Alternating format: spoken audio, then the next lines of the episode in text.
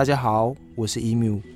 巴德死去，洛奇受罚，一连串的事件都不是悄然。众神之父奥丁早就预见了这一切，但他并没有消极的坐等末日降临，他不断的追寻知识与智慧。也许奥丁也曾乐观的认为，总会有对策与方法能扭转这一切，但残酷的宿命并没有给他能改变结局的答案。他所做的一切努力，只能延迟诸神黄昏的到来，但终究是逃不掉的。该来的还是会来。现在一切就绪，命运的丧钟已被敲响，毁灭的灾祸从预言中的想象，逐渐鲜活成眼前血淋淋的实境。我们从芬布尔之冬开始说起。芬布尔之冬是三个连续的寒冬。强劲的风雪突然从四面八方袭来，太阳也失去了光与热，夏天从此消失了。冰封的大地被死寂的黑暗笼罩，饥饿的野兽在旷野中徘徊，四处都是令人毛骨悚然的嚎叫。人们无法耕作，长期饥寒交迫的生活，让生存的本性取代了一切善意。不安与恐惧让每个人都变得自私起来，冲突与恶意迅速的蔓延，父子反目，手足相残，所有人都拿起了武器互相砍杀，战火发生在世界的每一个角落，直到鲜血染红了每一寸土地。世界的思绪与混乱，所有预言中的恶兆都一一应验。恶龙尼德霍格终于啃穿了宇宙树的树根。宇宙树失去平衡后，开始猛烈的摇晃，整个世界也随之剧烈的震动。女神伊登不慎从宇宙树跌落而死去，诸神们失去了衰老的解药，一切都无法回头。史科尔与哈提这两头恶狼，如愿的吞掉了日月，天上的星辰也随着日月的消逝，如同疲倦的飞燕，纷纷坠落。所有魔法的束缚与诅咒都消失了，芬里尔与洛奇重获自由，向诸神复仇是他们的最终宿命。米德加特也从海底爬上陆地，他扬起的滔天巨浪冲上地面，几乎摧毁了人类世界的所有文明。洪水在各地泛滥，高涨的海水甚至直冲上神国。大战在即。诸神的敌对阵营分成三股势力，向阿斯加特前进。第一股势力是一艘从东方出发的大船——纳吉尔法。这艘大船由王者的指甲打造而成，掌舵者是巨人赫列姆。他站在船头，高举着盾牌，眼神无所畏惧。船里载满了憎恨诸神的武装巨人。第二股势力从北方出发。由芬里尔领航，大船由洛奇掌舵。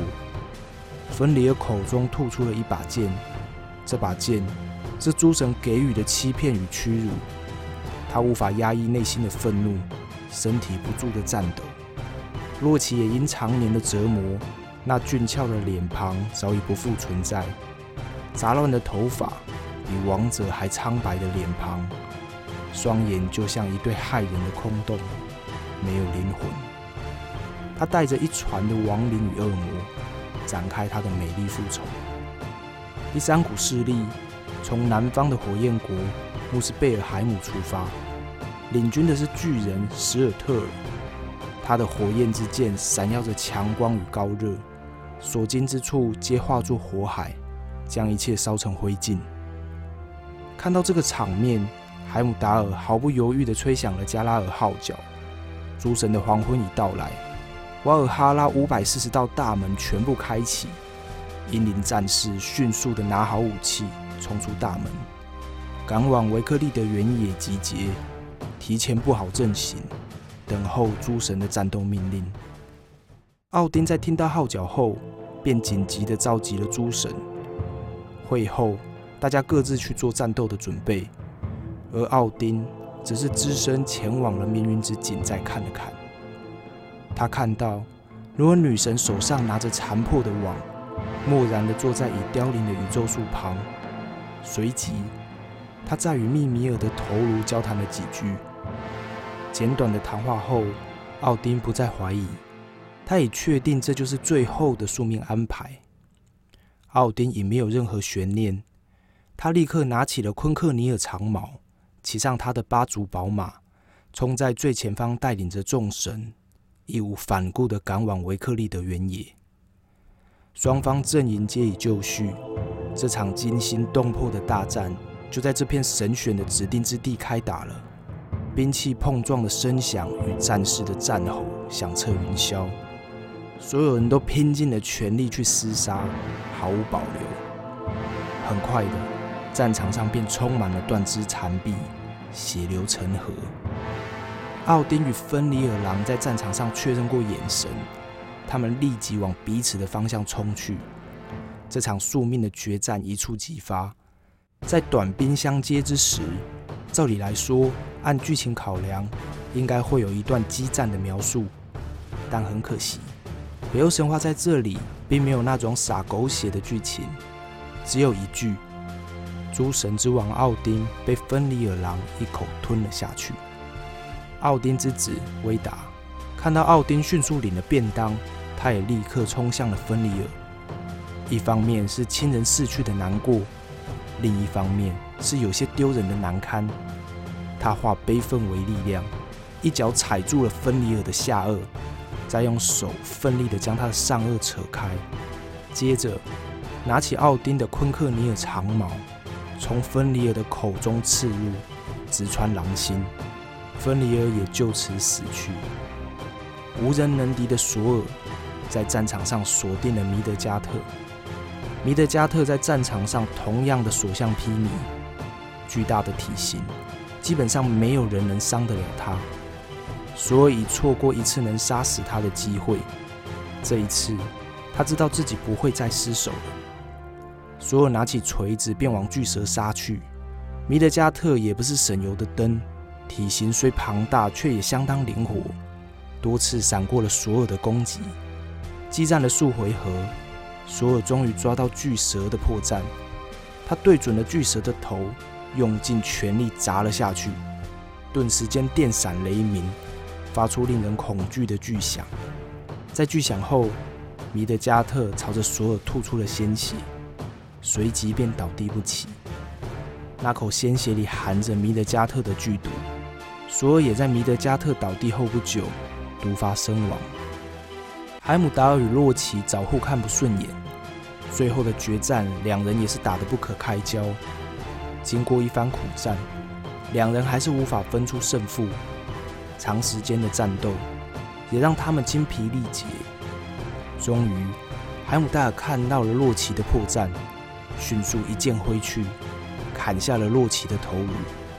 没想到，洛奇的头落地后，竟然反弹砸中了海姆达尔。导致海姆达尔一个重心不稳，不小心被自己的剑插中胸膛，重伤而亡。